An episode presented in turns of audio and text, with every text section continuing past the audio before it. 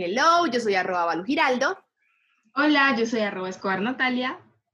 Hola, yo soy arroba Isabela Cortés M y nosotras somos estudiantes de comunicación, mercadeo y diseño de medios. Bienvenidos a La Brecha. Una generación entre generaciones. La brecha es esa generación que logra definirnos aquellos quienes no logramos identificarnos completamente con una generación u otra. El día de hoy nos acompañan como operadoras en Radio Samán a Valentina Osorio y Juana Vázquez. Un especial agradecimiento a nuestro director de producción sonora, Cristian Troyes. Bueno, en la misión del día de hoy tenemos La brecha supone el amor, parte 2. Hablaremos un poquito del amor entre generaciones, el rompimiento entre generaciones y algo de Tusa y cómo superarlo. Bueno, ¿por qué el nombre de esas ediciones? Los brecheros suponemos el amor hasta con un like en Instagram o un tweet sin contexto. En ocasiones nos enganchamos o nos enamoramos no de la persona, sino de la idea de lo que es esa persona entre lo que alcanzamos a ver de su red social o lo que ellos nos permiten ver. Es por esto que en la brecha decidimos hablar del amor en estas dos emisiones. Además que una de las oyentes de nuestra edición pasada eh, nos preguntaba acerca del el amor entre generaciones, cómo era eso, eh, cómo se daba, eh, cómo sentían, digamos, ese amor de una generación muy diferente a la otra. Entonces, por eso que hoy vamos a hablar de eso y mucho más. Y es que todos conocemos a una generación de esas, esos 40 y 20 40 y 20. ¿Eso es una canción en serio o estás, Yo les estoy diciendo, eso es un clásico de José José y créanme, o sea, el amor entre generaciones diferentes viene ya de tiempos pasados. Yo soy un alma vieja, muchachas. Y no vale, eres el alma vieja del grupo. Yo soy el alma vieja del grupo, soy completamente vieja. Y no olvidemos a esos amiguitos que tenemos que son las altacunas, que les gustan esas que no están sino un pasito de ser un problema legal, si ustedes saben de qué estoy hablando. es que ya lo prohibido. Les gusta lo prohibido. Entre más prohibido, mejor. Pero no lo hagan. Bueno. bueno, para empezar a hablar eh, del amor entre las diferentes generaciones, eh, nos gustaría explicar un poquito de qué va cada generación. Empecemos con los más viejitos con nuestros abuelitos, con los baby boomers, aquellos que nacen en 1943 y 1960. Son los bebés de la posguerra que alcanzaron la mayoría de edad durante violentas propuestas sociales, experimentación con nuevos estilos de vida y penetrantes cuestionamientos de los valores establecidos. Fueron quienes vivieron la segunda ola del feminismo en los años 60, el amor libre, las primeras tribus urbanas, la revolución pacifista, el fin de la segregación racial, fueron algunos de los movimientos sociales más importantes de aquellos locos años de juventud que nuestros abuelos alcanzaron a vivir. En el amor son un poquito conservadores, ya que sus padres son, o como que les inculcaron esa idea de que el matrimonio, si no te casas, vivís en pecado. Y también son aquellos que a pesar de que el inicio de Internet y los computadores llegaron cuando ellos tenían 18 o 30 años, hoy en día eh, muchos de los baby boomers tienen una red social. Por ejemplo, mi abuela le encanta jugar al Facebook. Es feliz jugando todo el día al Facebook. Jugando al Facebook. Jugando, exacto. No ah. sabemos exactamente qué hace, pero le encanta jugar al Facebook. Hmm. También creen en el matrimonio y si no lo hacen, pues es un pecado, como ya les había dicho. Es un amor de serenata, es un amor de que se presenta a la familia y se le pide la mano a la dama, a sus padres. Si no se hace, pues es visto como de mala educación, obviamente. Y, eh, incluso cuando eran jóvenes, en, este, en esta época, cuando se tomaban de la mano, se consideraba como eh, era como lo máximo que podían alcanzar a hacer. Y si se llegaban a besar, se consideraba como un pecado. Eso, es que se amaban tan rápido para poder hacer esas cosas. Exacto, cosa que no vemos hoy en día. Los baby boomers consideran eh, también la compañía de otras personas más importante ahora que cuando tenían 20 años, ya que algunos de ellos o no se alcanzaron a casar o pues, no sé, como que, eh, quedaron viudos a muy temprana edad, diferentes em, problemas que pasaron y es por eso que eh, a ratos buscan como el amor en línea y como una compañía que los acompañe en su vejez. Tenemos ya también la generación X, quienes nacieron en 1961 y 1981, conocida como la generación perdida o Peter Pan. Así que son nuestros papás. En sus años de juventud fueron una generación rebelde y contracorriente que se negaba a aceptar el, ras, el rancio mundo establecido por los adultos del momento. La generación rebelde, la generación que rompía estereotipos y modelos de conducta Vivió la llegada al Internet y la, y la burbuja del punto .com en los años 90 y, adaptó, y se adaptó fácilmente a ellos, pero también lograron tener una infancia de salir a jugar, de salir a correr, de, no sé, cuando sus papás les dice eso no pasaba en mis épocas, nosotros sí tuvimos infancia, pero ellos sí tuvieron una infancia de verdad. Y en el amor son mm, un poquito no creyentes, por decirlo así. La mayoría pues están casados, pero ya van como por su segundo matrimonio, o si no, pues, o su tercero, o están en la, en la búsqueda del amor verdadero por las redes sociales o por las date apps. Y para ellos el divorcio es algo súper natural en sus vidas. Pan de cada día. Exacto, es tan así que ellos pues no consideran que el matrimonio sea para siempre. Obviamente quieren como encontrar esa persona que los acompañe en su vejez, pero son también como conscientes de que puede que no pase. También em, es una generación sin tabúes y son completamente abiertos a nuevas situaciones, por lo que están marcadas por la generación de los baby boomers y la generación de los millennials. Ellos tienen que adaptarse un poquito a ambas generaciones. Claro. No, o sea, tenemos que seguir con las otras generaciones, ¿no? Están los millennials, a los que yo personalmente llamo el Grinch del amor. ¿Por qué son el Grinch del amor? El millennial realmente no es que tenga el amor como su prioridad como las generaciones anteriores, que el matrimonio era prácticamente una meta de vida. Ah, hay pasos en la vida que no va a alcanzar, que la carrera, que los estudios, matrimonio. El millennial no piensa así. El millennial es muy individualista. Él quiere crecer personalmente en su carrera, sus proyectos y quiere seguir avanzando él mismo. Realmente él no ve el amor como necesito mi complemento. No, eso es me, myself and I ellos crecen personalmente, su mayor meta es recorrer el mundo, o sea, es realización personal.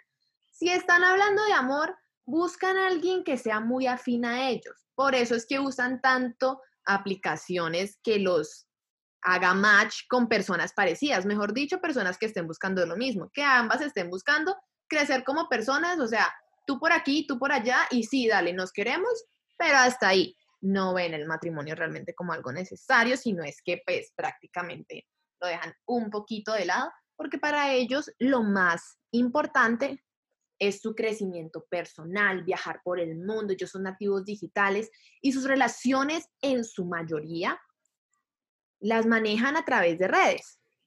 Por eso es que digamos que no tienen como tanta comunicación con los demás, ni generan un lazo precisamente estrecho a la hora de hacer el amor. Además que déjenme decirles que le tienen un, miedo al compromiso fatal. Eso no es sino un medio problema, un pequeño desacuerdo y no, dale, te me cuidas, adiós. A todas nos ha pasado saliendo con un millennial que eso no es sino que tengan un obstáculo en su vida y dicen, no tengo que concentrarme. Entonces, bueno, pasamos a los centenias ah, los centenias vuelven a creer en el amor. Sin embargo, de una manera muy diferente. ¿Por qué? Porque el centennial hace todo el cortejo, hace todo el proceso de una relación, no en persona, que es algo que se veía mucho en las anteriores generaciones. El centennial hace cada paso de su relación en Internet, en redes sociales. ¿Cómo le digo a una persona que me gusta si soy centennial? le tiro likes y no cualquier like, le tiro likes a las fotos viejas. ¿Cómo le digo estoy interesado? Ajá, pasamos de los likes a los DM. Y así sucesivamente hasta que finalmente ya son pareja y ¡tin! Hacemos un post juntos. Así maneja Centennial. El Centennial sí ve a la pareja como un complemento. Y es un complemento virtual, como estaba diciendo ahorita Nati. Nosotros suponemos el amor hasta con un like. Así somos los Centennials. Y entonces venimos a discutir, y entonces, ¿cómo estas generaciones que son tan distintas en el amor pueden tener relaciones entre sí?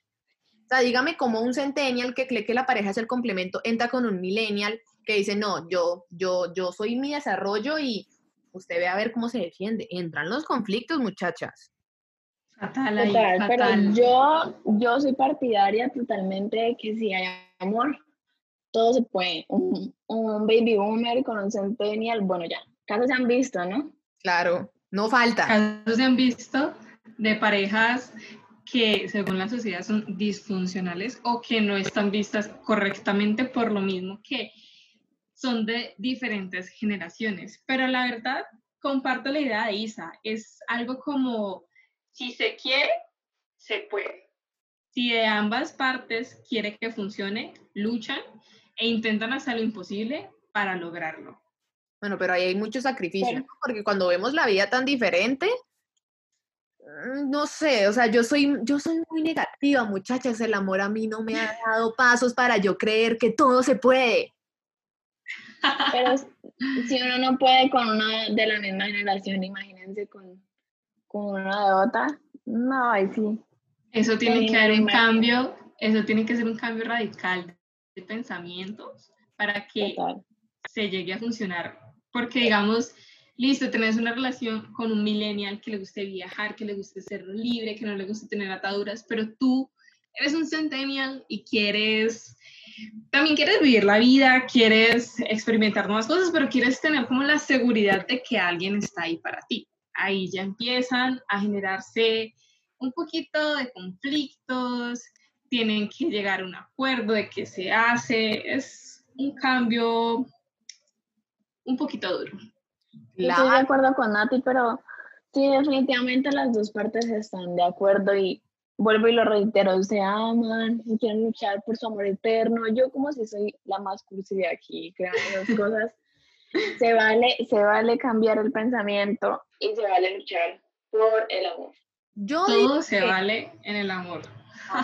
hay que ser muy flexible para tener una relación entre generaciones. Porque díganme, imagínense a, a un millennial que no está pensando en matrimonio con alguien de una generación X que ve el matrimonio como una de esas metas. Digamos que la generación X, la generación X sabe que de pronto no le va a durar para siempre, pero sí está mirando al matrimonio. Y quiere algo estable, también tenemos que ver la edad de la generación X en estos momentos.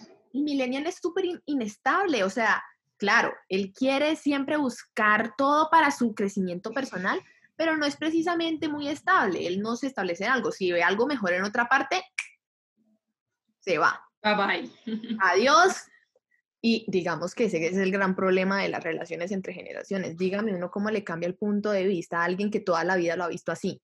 Por eso digo yo, hay que ser muy flexibles si uno quiere que una relación entre generaciones funcione. O si no, hágase un una investigación de generaciones para que usted sepa cómo le va a salir. Completamente.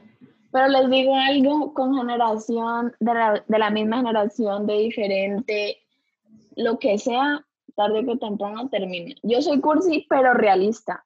Y que Sí, se acaba, se acaba. Sí, igual, tarde que temprano, todo. Pero díganme decirles, todo. Todo termina. Pregunta Pero seria, pregunta existencial. ¿Qué creen? ¿El amor es fácil o imposible? Depende, para nosotros o para los demás. Para nosotros como brecha. Imposible. La respuesta es imposible. Nosotras vinimos al mundo a enseñar a los otros con nuestros fracasos. En la brecha nos dedicamos a fracasar en el amor para que la gente mm, coja nuestro ejemplo, vea qué, qué hicimos, qué no hicimos y van para el otro lado. Queridos oyentes, nosotros somos la luz del mundo para que no fracasen. Sí, somos so- el experimento. Sí, somos como... Como no- que nosotras venimos a traerles nuestras experiencias, nuestros fracasos y por favor aprendan de ellos para no cometer los mismos errores. Claro está, si cometes errores de ellos aprendes. Y si te estrellas, Pues, pues estrellas. más aprendes, pues te estrellas, más aprendes. Pero si se puede evitar ese mal sabor de boca, mejor, pienso yo. Por ejemplo, nosotras hemos pasado por todo y por más, ustedes no se imaginan lo, todo lo que ha pasado en la brecha. Y déjenme decirles que somos expertas en rompimientos, ¿o no? Sí, confirmo, es por esto sí. que vamos a hablar de los rompimientos entre las generaciones. Cuéntame, vale. Bueno, Isa, te cuento. Voy a centrarme especialmente en los millennials y centennials que tenemos, déjame decirte, un problema para llevar conversaciones complicadas. ¿Por qué? Porque nosotros tenemos esa fachada de las redes. En las redes estamos sonrientes todo el tiempo, todo bonito, todo perfecto, que el filtro aquí, que el filtro allá, que, uff, esta foto divina, perfecta. Ah, que te tiró el like y no me respondió, no importa, no me viste la cara, o me viste la cara, pero me viste la cara buena. Nosotros tenemos un problema para llevar conversaciones. Y es de aquí donde sale ese famoso, y díganme si no lo conocen, el ghosting. Lo hemos hecho, lo hemos, Confirmo. lo hemos Por sentido. favor, no lo hagan. No lo hagan. No. Hacer Hemos ghosting, pecado, sí, hemos pecado con el ghosting. pero también no los han hecho. Sí, Por eso les hay decimos, que admitirlo. hay que admitirlo, a todos en alguna vez en la vida nos han gosteado. Y déjenme decirles, eso es lo más fastidioso que puede existir en una persona. Uno queda como, em, o sea, eso ahí es ahí donde el momento en el que te preguntan, eh, ve, ¿y cómo van? No sé, no me ha vuelto a responder. ¡No! Eso hagan. Completamente. O sea, Eso- eso no se hace, eso no se hace. Si van a dejar hablar porque les llegó una crisis existencial, porque no quieren hablar con absolutamente nadie, díganme. O sea, así no sea nada así, es como que, ve, eh, me estoy aburriendo de mi existencia, quiero como no hablar con nadie, después te digo, después te hablo, después conectamos y ya, la persona queda feliz, pero si se desaparecen así de la nada, es como que no, o sea, no, uno se siente culpable, hay que admitirlo, como que, Dios mío, ¿qué hice? ¿Será que la cagué? ¿Será que no le gusto? ¿Será? Uno empieza a suponer y pues sí, Hablando de suponer, como en la brecha suponemos el amor. Mejor dicho, usted se va a desaparecer, repórtelo. Repórtelo, nada cuesta reportar un poquito. No voy a desaparecer, entonces vos coges y le escribís. Claro que es que también, es que hablar en chat no es que sea precisamente la mejor opción. Déjeme decirle, si usted va a dejar una relación, respeto, Eso- Eso es algo sea que frentero.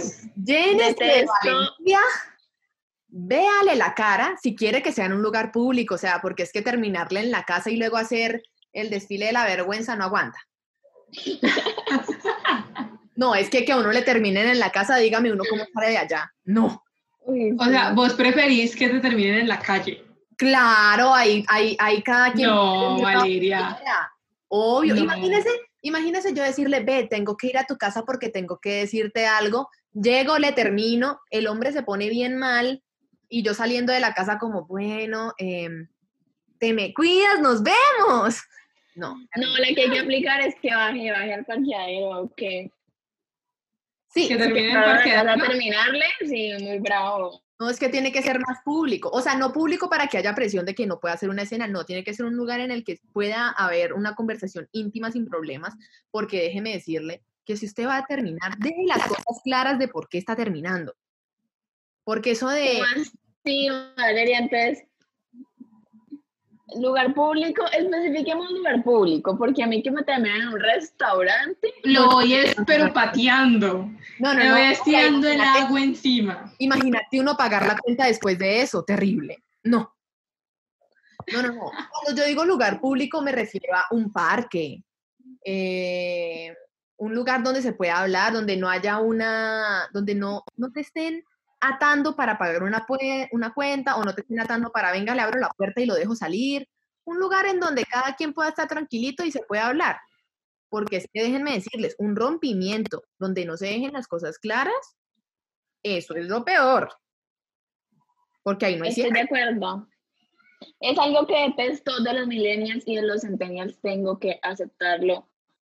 Esa gente no habla claro y lo detesto. Lo detesto. Completamente. No sabemos hablar, muchachas. Las redes sociales nos dieron la libertad de comunicarnos libremente por donde nosotros quisiéramos y no lo Y sabemos. como hacer. nosotros quisiéramos. Y no lo sabemos. La hacer. verdad, No sabemos tomar una relación, o una relación, una conversación, no sabemos tomarlo fronteramente. No tenemos ni idea de cómo comunicarnos. Y eso sí, la déjenme verdad, que el yo prefiero. es la parte fácil. Uf, reci. Pero yo prefiero que me digan, ve, te termino porque me enamoré de otra, porque me gustó otra, me gustó otro, a que te digan, no, es que, no sé, no eres tú, soy yo. O sea, Es un clásico entre personalmente, Todas oh, las o sea, Dios mío, Los baby boomers, Personalmente- la- la generación X la usa, los millennials lo usan, los centennials lo usan. El no eres tú, soy ¿Cómo? yo. Es un clásico. una frase, es una frase que ha pasado de generación entre generación. Una herencia. Es cierto, muy cierto. Entonces, si usted le dicen la verdadera razón, si lo es sincero, si lo cogen de frente, admírelo, quédese como amigo, ese es el indicado. Pues no el de indicado. Ese ya no fue el indicado. Pero El indicado el para un buen ex. eso, eso es un buen. Exacto. Porque algo que sí he aprendido, los novios terminan, pero los ex son para toda la vida. Ah, amén. Sí. no lo pudiste Pero les digo mejor. algo, uno no termina con la persona solamente cuando se, cuando se tiene esa conversación tan tensa, clásica, sino cuando se supera la tusa, Es la verdad. famosa tusa. Bendita Tusa. O bueno, maldita Tusa. Pero me la momento- canción, vale. No tiene excusa. Hoy salió con su amiga y que pa' matar la Tusa. Que porque un hombre le salió mal. Ya. Pasó mi momento de. Bueno, Tenía que sacarlo de mi sistema. Ya porque nos censura. La- Quiero contarles que la palabra tusa solo se usa en Colombia, porque realmente se llama un desamor. Pero aquí en Orecha lo no lo definimos ni como tusa ni como desamor, lo definimos como la peor cosa que se le puede desear a alguien, en morir en vida, en que le duelen los huesos a uno, en un mini infarto, en sentir dolor en el pecho, eso, no, no, no. ¿Sentís todo? Literalmente. O sea, es como que sentís todo y a la vez no sentís nada. Es- Esto es un vacío de, o sea, es como el vacío que sientes mientras el cuchillo te está atravesando por todo el cuerpo. Perdón por ser. Exacto, y no solo, no solo el dolor físico, sino que uno siente que la vida se le acabó, que el mundo se le vino encima, que uno ya no va a encontrar a nadie, que va a ser la tía soltera con mil gatos, que ya nadie va a volver a conquistarlo a uno, que se va a quedar sola toda la vida, que el amor es una porquería, que me quiero porque morir, uno también es bien dramático. va a perder el semestre. Ajá, no, sí. Además que los brecheros nos identificamos por ese drama, juepucha. Claro, porque es que además los brecheros somos muy, somos muy millennial, centennial, ¿no? Entonces queríamos desarrollarnos personalmente, pero junto con esa persona. Entonces habíamos planeado todo nuestro desarrollo junto a esa persona. Y cogen y te dicen, eh, no, mi vida, usted conmigo ya no es, bye bye. Y uno, "Ah, no. Y es como Usted conmigo ya no cuenta. es una caída. Pero para que caída. no vivan esas tusas tan horribles que hemos tenido nosotras tres, aquí venimos también a darles tips y consejos de cómo sobrevivir y evitar colapsar en medio de una tusa. Y lo decimos Porque- con mucha experiencia. Y además uno supera la tusa y uno ya no es el mismo. O sea, es como que esa tusa se llevó una parte de tu vida y eres alguien nuevo. Ves ¿De el arco iris diferente. Claro, es que uno tenía Todo, arcoíris antes, antes de estar en pareja, ¿no? Entonces estabas soltero y había arcoíris porque estabas feliz y estabas feliz siendo soltero. Luego Está llega, bonito el arco iris. estaba bonito, llega la pareja, el arcoíris se ve un poquito más bonito porque estás siendo feliz, ¿cierto? Luego, ¡tin! Te terminan o le terminas. Y el arcoíris pierde color, el arcoíris eso uno lo ve con, uno- con ojos de daltónico, ahí no hay nada. Esos son gamas de grises. una gama de grises, pero de todos los grises que puedan, es más, prácticamente negro. Y luego, superas la tusa y es un arco iris tan hermoso, uno dice, wow, donde había tanto color, es lo mejor. O sea, esa sensación de estar post tusa, ah, eso sí es fantástico.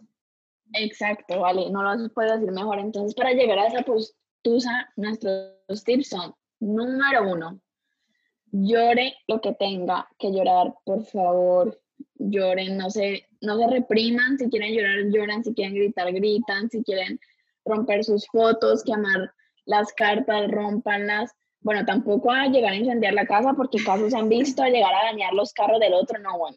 No Tampoco Isabela. hay nada peor que estar incomunicado en una tusa, lo digo por experiencia. No rompan el celular. Por Pero favor. desahóguense. Desahóguense. Número dos, elimínenlo de las redes sociales. No importa que te diga inmadura, chaucera, eh, eh, intensa. Dramática, Sí. loca, no importa. Va primero, señoritas y señoritos. Su salud mental. No, importa nada lo que digan peor. los demás. Si es necesario,